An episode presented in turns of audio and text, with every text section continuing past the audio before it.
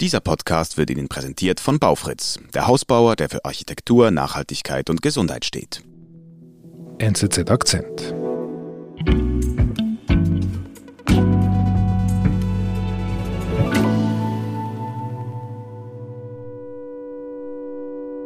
Mein Name ist Joya da Silva. Ich bin Technologieredaktorin bei der NZZ und ich hatte am ersten Sonntag im Oktober hatte ich einen Abenddienst und scannte mich da durch Agenturmeldungen und die Webseiten von anderen Zeitungen und Twitter und so. Und eigentlich rechnete ich mit einem ruhigen Abend. Mhm. Ist ja so am Sonntag, ne?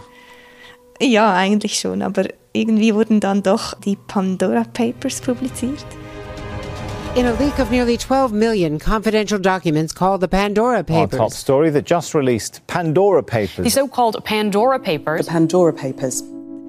Diese riesige Recherche von Dutzenden von Journalistinnen und Journalisten, die gemeinsam fast 12 Millionen Dokumente analysiert haben. Die haben sie aus äh, Anwaltskanzleien in Steueroasen erhalten, die wurden geleakt. Mhm. Und was war da so besonders an diesen Dokumenten? Ja, darin ist dann wirklich einiges zu finden. Also ein geheimes Landschloss des tschechischen Regierungschefs unter anderem.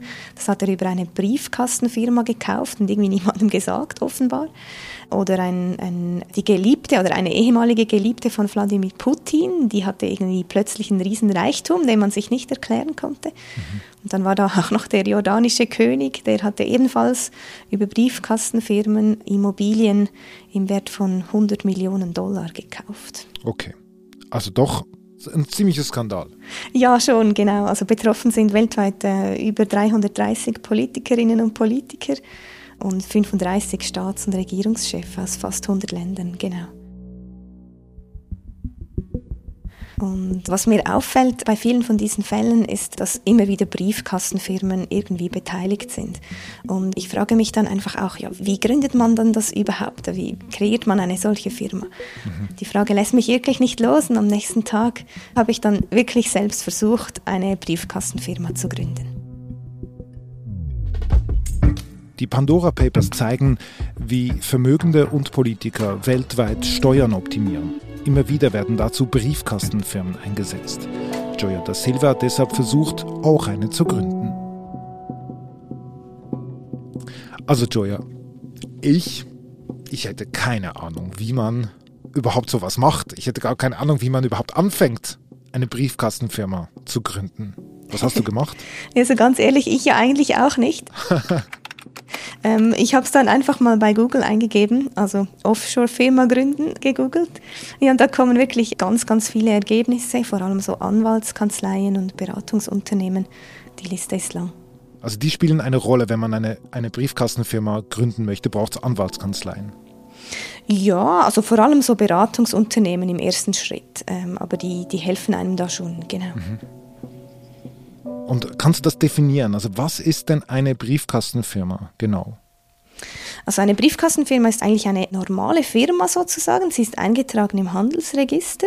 Mhm. Sie existiert also tatsächlich, wenn auch sozusagen vor allem auf dem Papier, weil die typische Briefkastenfirma, die hat eigentlich keine Betriebsstätte. Also sie hat meistens kein, kein Produkt, also sie stellt meistens nichts her, wenn man so will. Okay. Also im Grunde sind aber Briefkastenfirmen so Konstrukte der Finanzwelt. Meistens dienen sie halt zur Steueroptimierung. Mhm. Es ist eben halt finanziell interessant, wenn man gewisse Dinge über eine Firma macht.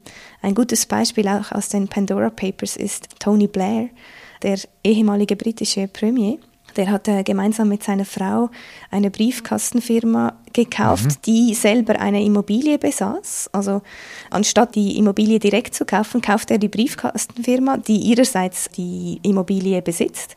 So konnten die Blairs dann Steuern umgehen, die beim Kauf von Immobilien anfallen. Mhm. Damit haben sie 300.000 Pfund gespart. Das sind etwa 400.000 Franken oder etwa 350.000 Euro. Also schon sehr, sehr viel Geld. Man kann Briefkastenfirmen sehr gut benutzen. Und einfach um das zu klären, Briefkastenfirmen sind nicht illegal. Nein, grundsätzlich sind Briefkastenfirmen nicht illegal. Sie sind ja tatsächlich auch so vorgesehen vom Gesetz. Also man kann die gründen, die sind reguliert.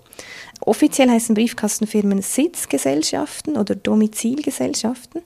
Und das ist, wenn du als Eigentümer oder ich als Eigentümerin der Firma den Behörden zum Beispiel in der Steuererklärung die Briefkastenfirma offenlege, dann ist sie ja nicht a priori legal. Ich besitze sie genauso wie ich zum Beispiel ein Konto besitze. Okay, okay.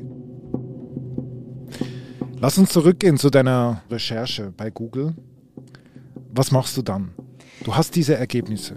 Genau, ich, ich scrolle mich dann da zuerst mal über ein paar Anzeigen und finde dann eine Firma, die heißt EMS. Mhm. Das ist eine Beratungsfirma aus Leipzig. Okay, also lass mich kurz suchen. Ich gehe auch da drauf. Würde das gerne auch schnell sehen. emskg.de Ihr zuverlässiger Partner für Firmengründungen im In- und Ausland. Da bist du gelandet. Da bin ich gelandet, genau. Und wenn du jetzt dort oben auf Firmengründung klickst, ja. dann hast du da wirklich so eine Weltkarte und so eine Stimmt. Auswahl aus verschiedenen Ländern. Da kannst du dir was aussuchen. USA, Malta, Irland, Schweiz, Dubai, überall da kann ich eine Briefkastenfirma gründen. Genau, das sind so die gängigen Steueroasen dieser Welt, genau. Aber gibt es da Unterschiede? Also gehe ich da danach, wo es mir am besten gefällt, oder gibt es da einen Unterschied? Nee, da gibt es große Unterschiede. Je nach Land sind Briefkastenfirmen natürlich ganz anders reguliert. In manchen Ländern ist es ein bisschen einfacher als in anderen. Darum ist auch hier jedes Land einzeln aufgelistet. Mhm. Ich würde natürlich dorthin gehen, wo es am meisten Palmen gibt, also so Costa Rica oder so. Für, für welches Land entscheidest du dich? Ja, ich habe einfach mal Dubai ausgewählt, weil ich wusste schon vorher eben, dass in Dubai keine Einkommenssteuer fällig werden. Also dass Dubai wirklich einfach ein, ein Steuerparadies ist, das man so kennt. Es ist auch immer wieder in diesen Top-Listen von Steuerflucht, wird das immer wieder aufgeführt. Darum habe ich jetzt einfach mal Dubai ausgewählt. Und da gibt es viele Briefkastenfirmen, weiß man das? Das weiß man nicht ganz genau, weil Briefkastenfirmen kann man auch gar nicht unbedingt so einfach unterscheiden von anderen Firmen, aber es sind ganz sicher Tausende. Hm. Also du entscheidest dich auf jeden Fall für Dubai. Was machst du dann? Also sagt man dem EMS, ich will eine Firma in Dubai gründen, einfach so. Ja, genau. Ich, ich scrolle mich dann da mal so durch diese Info, durch dieses Infoportal zu Dubai und ich sehe dann, da kann man einen Beratungstermin abmachen, beziehungsweise so einen Rückruf abmachen. Ich habe dann aber nicht so viel Zeit und ich rufe dann die Firma einfach direkt an. Da antwortet dann ein, ein, eigentlich ein hilfsbereiter Mitarbeiter, der, der sagt dann gerade, kein Problem, Sie brauchen keinen separaten Termin, ich schicke Ihnen einfach eine E-Mail mit Unterlagen. Das, das erhalte ich dann wirklich in den nächsten Sekunden. Also ein Bestellformular für die Firmengründung, ein Infoblatt mit warum Dubai eine gute Wahl ist für den Standort einer Firma und so weiter. Genau. Wir sind gleich zurück. Haben Sie sich schon selbst verwirklicht? Wenn nicht, wird es höchste Zeit für ein Baufritz Designhaus. Lassen Sie Ihre Persönlichkeit und Bedürfnisse in zeitgemäße Architektur übersetzen. Kommen Sie in Ihrem Zuhause an. www.baufritz.ch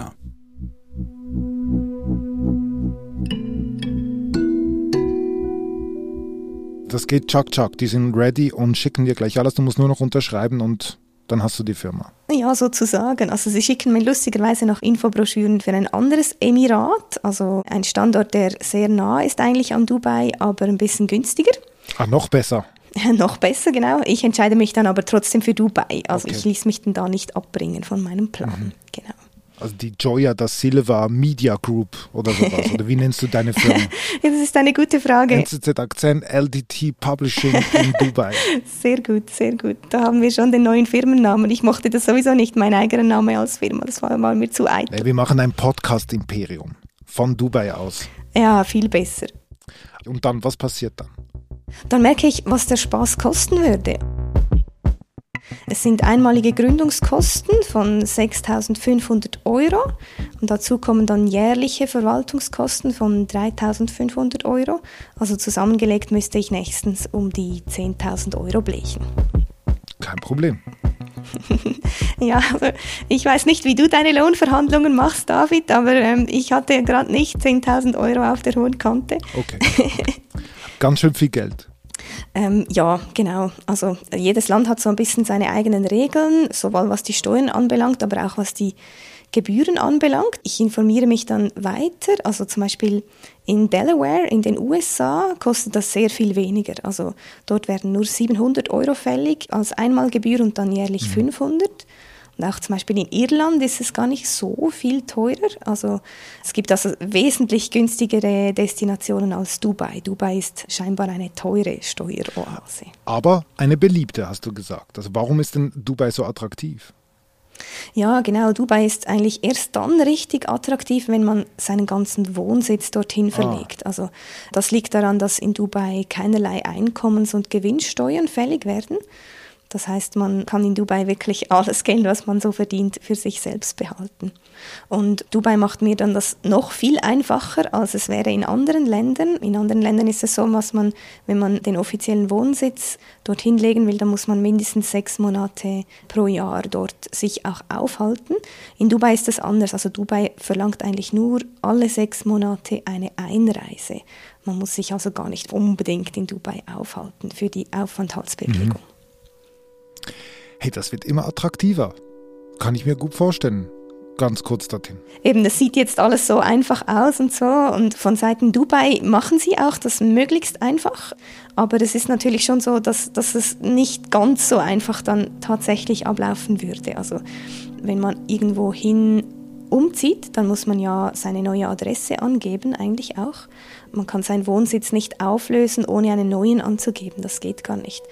Und zum Beispiel in der Schweiz ist es so, dass wenn man den Wohnsitz nach Dubai verlegen möchte, dass man dann schon einen, einen Nachweis bringen muss, dass man tatsächlich auch in Dubai mhm. lebt. Also man muss dann zum Beispiel Strom- oder Wasserrechnungen einreichen. Okay. Was heißt denn das jetzt für deine Recherche für Joya da Silva L Media Group? Was hast du jetzt gemacht? Ich habe es dann sein lassen, ehrlich gesagt. Es war mir zu teuer und zu kompliziert irgendwie. Und ja, ich habe mir dann gesagt, ach komm, ich fülle einfach weiterhin einmal im Jahr die Steuererklärung aus. Okay. Also du hast es sein lassen. Man weiß aber, dank der Pandora Papers, andere nicht. Was hast du aus deinem Versuch denn gelernt? Also ich habe sicher gelernt, dass es absolut möglich ist, eine Briefkastenfirma zu gründen. Also man muss sich dann zwar vielleicht von Beratungsfirmen und auch wahrscheinlich vom einen oder anderen Anwalt beraten lassen, aber am Ende ist es auch einfach eine Frage von Aufwand und Ertrag. Oder also für mich als einfache Angestellte lohnt sich das sicher nicht.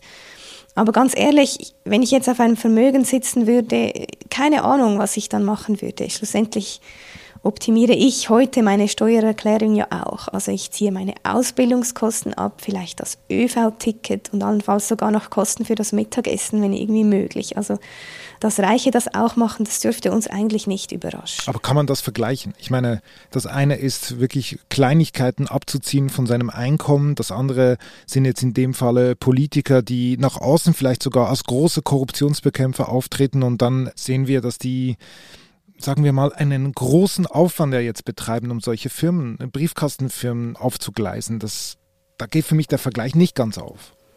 Ja, da gebe ich dir recht. Also ich glaube, die Pandora Papers haben ja auch gezeigt, dass es wirklich dann diese Fälle von Politikern gab, die wirklich andere dafür laut stark kritisierten, dass sie ihre Steuern optimieren und, und so weiter. Und dann hat sich jetzt herausgestellt, dass sie eigentlich genau das Gleiche auch mhm. gemacht haben.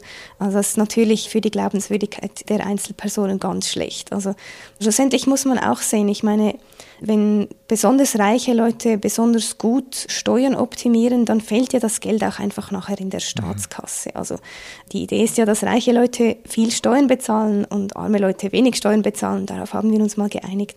Und wenn jetzt reiche Leute besonders gut sind im Steueroptimieren, dann ist das auch Geld, das ja eigentlich dann fehlt. Und dann müssen ja auch dann zum Beispiel der Mittelstand wieder dafür aufkommen, diese Löcher wieder stopfen. Aber halten wir fest, legal ist alles und relativ transparent. Also du warst ja ein paar Klicks davon entfernt. Das würde ich wirklich so sagen, ja. Also es ist absolut möglich und ja, sollte uns nicht überraschen, wenn das gemacht wird.